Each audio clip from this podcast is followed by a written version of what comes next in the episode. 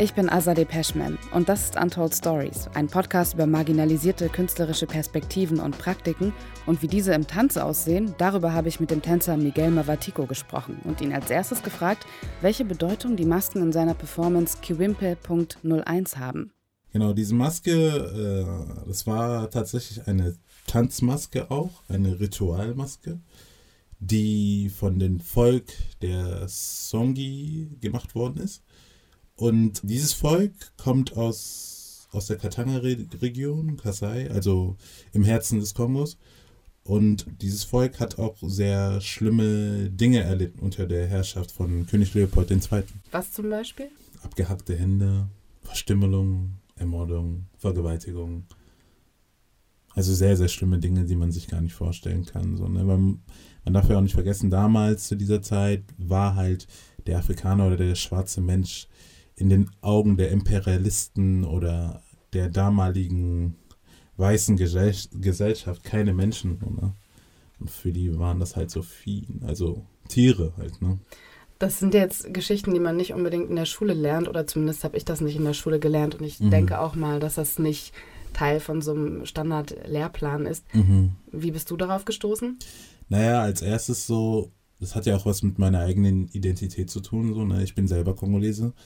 Und diese Geschichte wurde uns zu Hause nicht erzählt. So. Ich glaube einfach, meine Eltern hatten einfach keinen guten Draht zu der Vergangenheit oder die wollten einfach diese Vergangenheit ausblenden. Aber ich glaube einfach, es war einfach Schicksal, dass ich das erfahren habe. Und ich war schockiert, wirklich, weil ich bin hier groß geworden. Ich bin mit drei Monaten hierher gekommen. So eine quasi wie hier geboren. So eine, und das dann halt äh, zu erfahren, was deinen Vorfahren passiert ist, in der Geschichte halt so, ne? Weil man darf halt nicht vergessen, dieses Land wie Kongo jetzt wurde halt, oder generell diese ganzen afrikanischen Länder, die wir heute so sehen, wenn wir uns diese Karte angucken und mit diesen ganzen Grenzen und so, diese Grenzen wurden ja nicht von Afrikanern selbst gemacht, sondern diese Grenzen wurden Ende 1884, Anfang 1885 hier in Berlin gezogen bei der sogenannten Afrika-Konferenz oder Kongo-Konferenz hieß das auch. Da gab es halt auch so Sachen wie zum Beispiel Portugal hat Anspruch auf Kongo haben wollen, weil die meinten, ja, wir waren die Ersten, weil sie, weil die hatten auch äh, den ersten Kontakt mit dem Königreich Kongo so. Und sie wollten halt Kongo für sich beanspruchen, aber Leopold war halt, äh, wollte halt so gesehen von der Sklaverei befreien, die halt im Osten Kongos herrschte und von vielen Araber, die halt da Sklavenhandel betrieben haben mit äh, Chipotep und Sansibar und diese ganzen Sachen. Genau, und so hat halt Leopold II., König von Belgien, den Kongo für sich in Anspruch genommen. Die Geschichte, die du gerade erzählt hast, also was ich auf jeden Fall in der Performance daraus gesehen habe, was somit das Auffälligste war, abgesehen von der Maske, waren vor allem die abgehackten Hände. Ganz genau. Das äh, hast du ja auch in deinem Stück gehabt und ich konnte da nicht hingucken. Ich fand das schon ziemlich mm, mm, brutal mm. in dem Moment. Ja, das Stück ist halt darauf auch aufgebaut. So, ne? Meine Bewegungen gehen immer von meinen Händen aus. So, ne? Man muss sich vorstellen, so damals war die Bevölkerung der Kongolesen, ich glaube, wir waren 20 Millionen oder so, ne? Ist halt immer noch wenig für so ein großes Land, so, ne? Aber trotzdem hat König Leopold der Zweite, der noch nie einen Fuß in den Kongo gesetzt hat, ne, hat einfach mal die Bevölkerung halbiert. Also 10 Millionen Menschen sind damals schon draufgegangen, geschweige denn von den Menschen, die jetzt draufgehen, so, ne.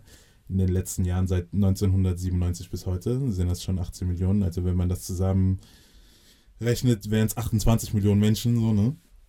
Aber davon kriegen wir ja hier nicht, nie was mit. Aber das ist eine andere Geschichte. Und mit den abgehackten Händen, war es so, dass wenn zum Beispiel eine Familie zu wenig Kautschuk produziert hat, also damals war ja auch so diese sogenannten Industriestaaten, ne? So, man hat Autos entwickelt, man bräuchte dafür Reifen und Kongo hat halt einen großen Anteil an Ressourcen, so was Kautschuk angeht, so, ne? Und wenn zum Beispiel eine Familie zu wenig Kautschuk produziert hat, wurden denen die Hände ab, einfach so abgehakt. So, ne? Das war einfach so gang und gäbe damals dort. Das ist eine ziemlich komplexe Geschichte, die du mit dem Tanz verarbeitet hast. Mhm. Wie bist du darauf gekommen, dass du genau diese Geschichte tänzerisch umsetzen möchtest? Ich habe davon geträumt. Ich glaube, ich hatte ein Gespräch gehabt mit meinem Bruder oder so, einen Tag vorher. Aber wir haben halt über Kongo gesprochen. Und dann habe ich darüber geträumt und dann hatte ich es auch schon wieder vergessen gehabt. Und dann war ich irgendwie im, im, Internet einfach so mal so am Surfen so und dann kam halt diese ganzen, es gibt ja diese Pop-Ups, die einfach so rauskommen, so, ne?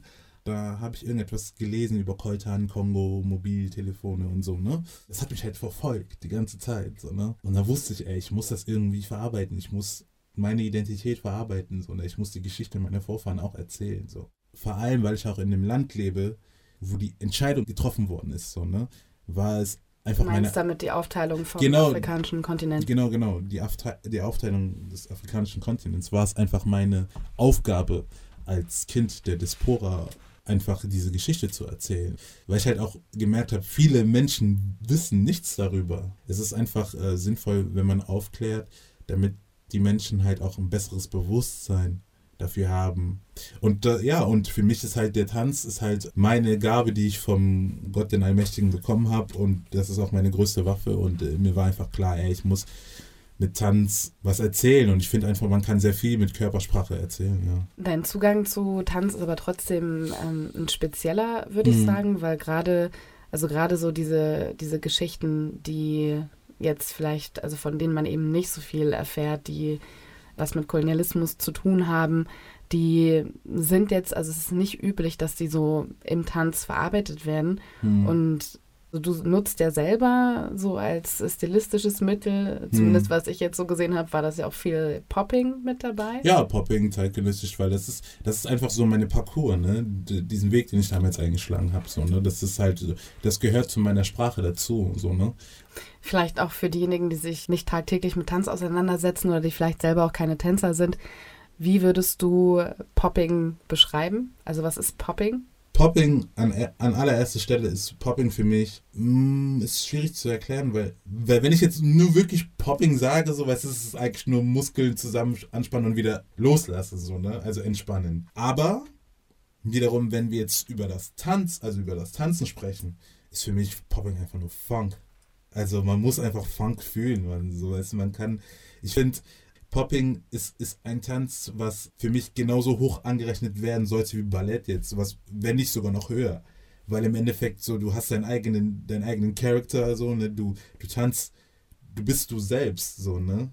So, es gibt keine, es gibt natürlich, es gibt Foundation, es gibt auch Basics, die du lernen solltest, so, um Popping zu tanzen, so. Aber wenn du diese Basic beherrschst, bist du frei, Mann. Du kannst machen, was du willst. So, ne? Und du kannst aus diesen Basics neue Sachen kreieren. So, ne? So, ich hatte vier Jahre Ballett, also ich weiß, wovon ich spreche, wenn ich Ballett jetzt als Vergleich nehme. So, ne?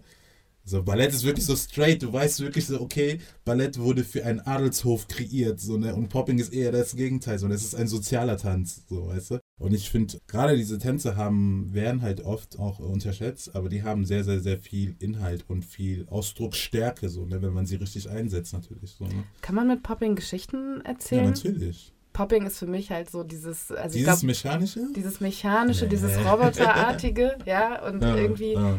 habe ich mich schon oft gefragt, ob man damit auch Geschichten erzählen kann. Es ist ein sehr abgehackter Stil hm, und hm. um halt äh, so Geschichten zu erzählen, braucht man ja auch einen Bogen und irgendwie hm, hm einen hm. Bogen, eine gewisse Leichtigkeit hm. und das ist für mich so ein bisschen das Gegenteil von Popping eigentlich. Ich sag mal so, Popping ist nur ein Teil im Funk-Style diese Leichtigkeit kriegst du durch Boogaloo.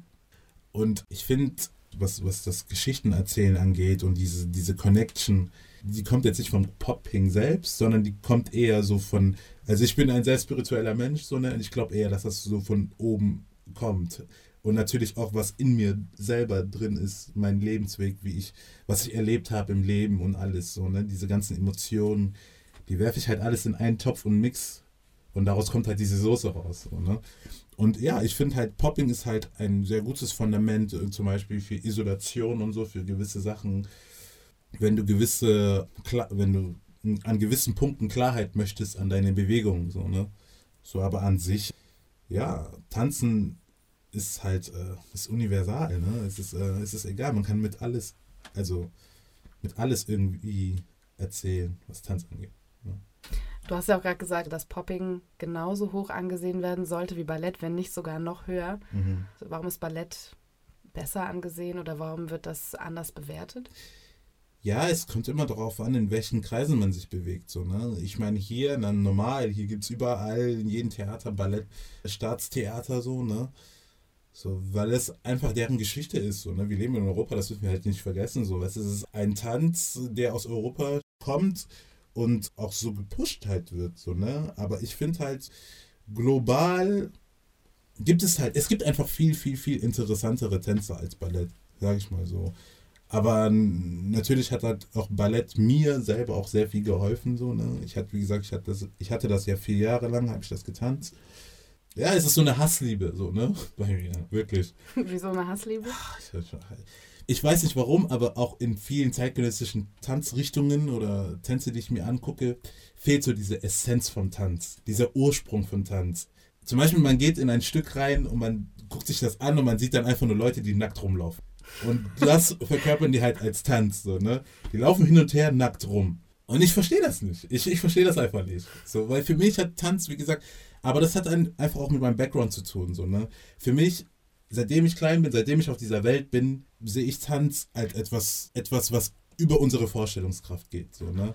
So, weil ich kenne das, bei Beerdigungen tanzen wir. Wenn wir froh sind, tanzen wir. Wenn wir traurig sind, tanzen wir. Und wenn man die ganze Zeit mit diesem Bild aufwächst und dann du aufgrund deines Studiums die auch äh, Theatersachen angucken musst, so, ne?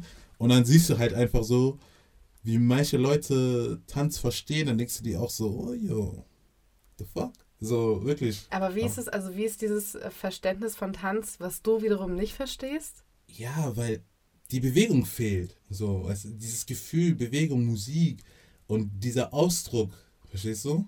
Ist der Ausdruck wichtiger als die Technik? Das Gefühl ist wichtiger als die Technik, sag ich mal so. Weil ohne Gefühl nutzt dir auch deine Technik nicht. Weil dann bist du, dann bist du einfach nur ein Prototyp von irgendetwas. Technik ist nicht das A und O, Mann. Das A und O ist erstmal das Gefühl. Der Grund, warum du tanzt. Das ist äh, der Kern, so, ne? Dieses, was über unsere Vorstellungskraft geht, so, ne? Das, was Tanz mit dir macht. Das kann dich in Trance zersetzen, das kann dich glücklich machen, das kann dich aber auch traurig machen, so, weißt du? So. Oder es kann einen auch erschrecken. Oder es kann auch einen erschrecken, genau. Aber wenn du das, also wenn du in dir selbst diese Mauer auseinandergebrochen hast, so, weißt du, stehen dir verschiedene Dimensionen offen. Du trittst dann in verschiedenen Ebenen, die du vorher noch nie, noch nicht mal ansatzweise verstanden hast. So, und das ist halt dieses, äh, diese Essenz so. Weil Tanz ist, ist genauso alt wie die Menschheit. Nochmal zurück zu deinem Stück. Mhm. Also dein Stück Kivimpe, das hast du auf hast du ja in unterschiedlichen Kontexten auch performt. Also genau. Poetry meets Afro Soul ist ja eher so ein kleinerer Rahmen, würde ich jetzt behaupten, im Gegensatz mhm. zu jetzt irgendwie größeren Festivals zum Beispiel. Und ich habe auch gesehen, dass das Stück auch in, in so einem zeitgenössischen Rahmen gelaufen ist, also mhm. zeitgenössischer Tanz. Und war da die Reaktion eine andere? Also ist das, gibt es da so unterschiedliche Reaktionen je nach Publikum? eigentlich war die Reaktion dieselbe. Alle waren halt geschockt. Also sie waren halt so voll so, das hat sehr, sehr viele mit Menschen mitgenommen, so richtig krass so. Die, ich weiß noch ganz genau, dass wir waren auf Tournee und ich glaube, das war in, in Lindau. Da ist so eine ältere Dame zu mir gekommen und die war so voll einfach nur fertig. So, ne? Die war halt so, die so, ja, sagen Sie mal, der Leopold, war das ein Deutscher? Ich so, nee, nee, der war ein Belgier. Und die so, ah ja, Gott sei Dank, ein schlimmer Mensch war das. So, ne? Und ja, die Reaktion war halt schon dieselbe. Und was ich halt gemerkt habe, wie gesagt, viele wissen halt nicht von dieser Geschichte. So, ne? Willst du mit Tanz, willst du die Leute schocken? Nein, eher nicht. Ich will einfach nur die Leute aufklären. Also jetzt speziell mit diesem Stück jetzt. So, ne? genau. Ne?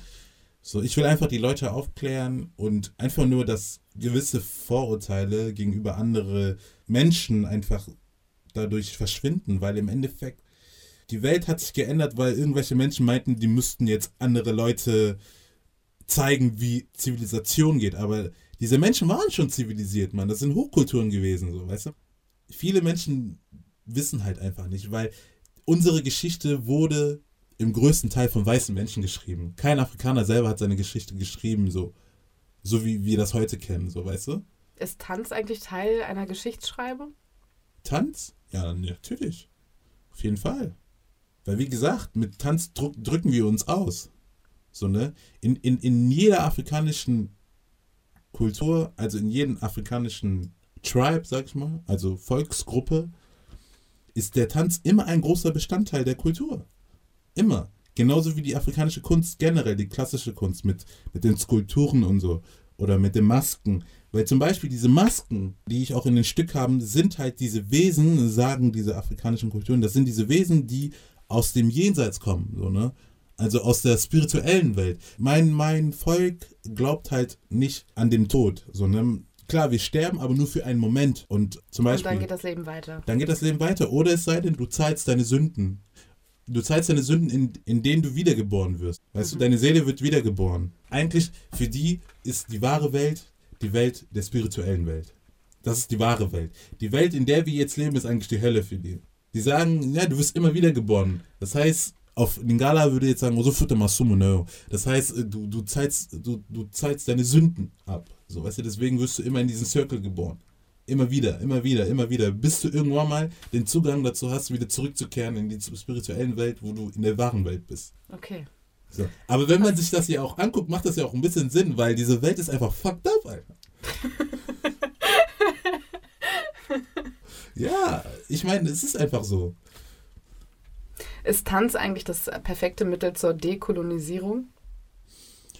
Mit Tanz erzählst du halt Geschichten, so, weißt du, du kannst mit Tanz Leuten die Dekolonialisierung sanfter heranbringen als mit aggressiven oder Protesten oder so. Kannst du mit Tanz das ein bisschen sanfter verpacken, weil es kommt auf deine Körperbewegung an, so ne? Also deine Körpersprache spielt eine große Rolle. Aber der Inhalt ist der gleiche. Der Inhalt kann der gleiche der sein.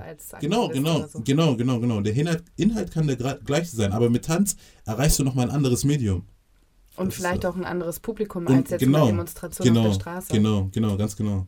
Hast du deshalb Tanz für dich selbst als Ausdrucksmittel gewählt, weil du damit deine eigene Geschichte ein bisschen, also die ja auch zum Teil dann eben Grausamkeiten, Gräueltaten enthält, irgendwie sanfter erzählen kannst? Ja, auch, aber an erster Linie so, ich wurde halt einfach, glaube ich, geboren, um zu tanzen. Seitdem ich denken kann, ist Tanz in meinem Kopf. Also, ich weiß noch, ich, es gab eine Zeit lang, da, ähm, ich glaube, ich war vier oder so, vier Jahre alt und mein Onkel war zu Besuch und mein Onkel ist Zeugen Jehova. Und er hat mir halt voll verboten, Trailer zu gucken von Michael Jackson. So, ne? Wieso?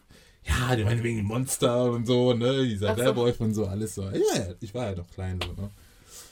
Ich weiß noch, ich habe mich dann so abends so an den Fernseher geschlichen, es war nachts alle am geschlafen und ich habe das eingezogen, so, ne? Ich dachte mir so, boah, geil, so, ne? Wie die da tanzen und so. Ich wusste schon immer, dass Tanz zu mir gehört und dass ich auch meine Geschichte dadurch erzählen werde, egal was für einen Inhalt es hat. Und dann, da warst du vier Jahre alt und ähm, wie ging es dann weiter? Dann ja, dann, dann, dann, dann ging es weiter halt. Ich, hab, ich war voll der Michael Jackson-Fan. Ich habe diese ganzen Sachen reingezogen. Habe das auch immer versucht nachzumachen. Und irgendwann mal äh, bin ich halt, die sind halt wie alle Kids der 90er Jahre aufgewachsen sind. Ne? Habe ich dann irgendwann mal angefangen zu breaken und so. Habe ich, hab ich das eine Zeit lang durchgezogen und dann habe ich, ich glaube, das war 2000 dann habe ich Electric Boogaloo gesehen. Das war so ein Electric Tape. Boogaloo ist? E-, Electric Boogaloo ist, das ist eine Gruppe aus Fresno. Und diese Gruppe, die hat halt in den späten 70er Jahren halt bei Soul Train performt, so ne? Und das sind halt so eigentlich so die Founder von Popping. Ich würde jetzt, ich weiß jetzt nicht wirklich, ob das die Founder sind. Für meines Empfinden waren sie die Founder und sie haben mich auch in diesen in dieser Richtung geführt. So, ne? Also durch die habe ich Popping quasi kennengelernt und Boogaloo. Und ich war halt fasziniert davon, weil ich dachte mir, oh, das ähnelt halt dieselben Bewegungen, die Michael Jackson auch macht. Und irgendwann mal durch, durch Recherchieren und so habe ich erfahren, dass zum Beispiel der Popping Taco der Choreograf von Michael Jackson war. Und viele Sachen, die Michael Jackson gemacht hat, hat, hat er von den Electric Boogaloos. Und dass auch ein paar Tänzer von Electric Boogaloos auch bei Thriller mitgetanzt haben und all diese Sachen. Das kam aber erst alles später. Oh ja, und dadurch bin ich halt dieses ganze Popping und so gekommen. Und dann irgendwann mal habe ich in, in so ein Jugendprojekt mitgemacht, so. Ich war, glaube ich, 18 oder 19 Jahre alt. Ja, und äh, da habe ich die Hannah Bastschat kennengelernt.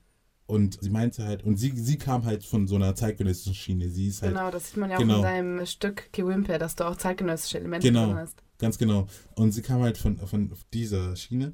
Und sie hat halt in der Volkwand studiert, so, ne, damals, ich glaube in den späten 60er Jahren oder so, ne. Und sie meinte halt die ganze Zeit zu mir, ja, Miguel, du bist ungeschliffener Diamant, du musst äh, Dings dich da und da bewerben und so. Und hat sie mir ein bisschen geholfen und das habe ich halt dann auch gemacht, habe mich dann in, der Volkwang beworben, wurde aber nicht angenommen. Habe ich mich auch in Köln beworben, da wurde ich auch nicht angenommen, aber dann habe ich mich nochmal beworben und dann haben die mich angenommen.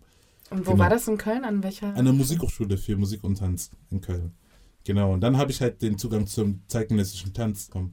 Und was ich auch sagen muss, Popping ist das zeitgenössische Element überhaupt. So, weißt du? Das habe ich wirklich erfahren, als ich zeitgenössisch getanzt habe, also beigebracht bekommen habe, so, so gesagt. Für mich war es einfach, weil halt mein, mein, mein Background, also durch Popping und alles, schon ich schon ein sehr hohes Level, so, ich möchte jetzt nicht arrogant klingen, aber schon ein sehr ho hohes Level hatte, so, ne? Was Isolation angeht und das halt einfach dieses Verständnis von Tanz war schon immer da gewesen, einfach durch die Kultur und alles. So und durch die Hip-Hop-Kultur, das hat mich halt auch nochmal geprägt, die Hip-Hop-Kultur. So ne, hatte ich halt ein ganz anderes Verständnis von Tanz als zum Beispiel meine Kommilitonen oder so. Ne? Inwiefern hat sich das äh, unterschieden im Vergleich jetzt zu deinen Kommilitonen? Die haben zu viel nachgedacht, Mann, in gewissen Sachen. Einfach zu viel nachgedacht und dadurch sind die halt so stuck, also so, so hängen, stehen geblieben, so, weißt du, so, und konnten nicht weiter. Weil, ey, das A und O beim Tanzen ist einfach, du musst nicht nachdenken. Das ist so simpel, das ist einfach so. Das ist wirklich so eine Sache. Wenn du tanzen willst, darfst du nicht nachdenken. Du musst es einfach fließen lassen. Was war das? Ja. Das ist so, viele Leute stellen sich immer wieder Steine in den Weg, weil die zu viel nachdenken oder die denken so komplex, so, weißt du? Immer so dieses Konzeptdenken. Ey, wenn du schon mit einem Konzeptdenken tanzt. Dann geht alles den Bach runter. Ja, weil du zu viel nachdenkst. Das ist so. Du denkst viel zu viel nach. Das hatte ich auch beim Ballett manchmal. Und dann irgendwann habe ich gecheckt, ich darf einfach nicht so viel nachdenken, Mann. Ich mache jetzt für mich, ich muss für mich finden, wie ich das am besten fühle. So. Genauso wie ich afrikanisch tanze, also wie ich normal tanze, so, ne, wenn ich zu Hause bin unter der Dusche oder mich gerade fertig mache. Genauso, das muss ich auch im Ballett reinbringen. So, ne, ich darf nicht so viel nachdenken, weil wenn du zu viel nachdenkst, passiert immer was. Okay. Also die Schlussfolgerung für diesen Tag auf jeden Fall nicht so viel nachdenken. Ja, nicht so viel nachdenken. Let it go. Also einfach fließen lassen, so, ne? Tanz ist wie ein, wie eine Welle, die muss weiterfließen. In diesem Sinne, vielen lieben Dank, Miguel Mavatico, das war Untold Stories. Thank you.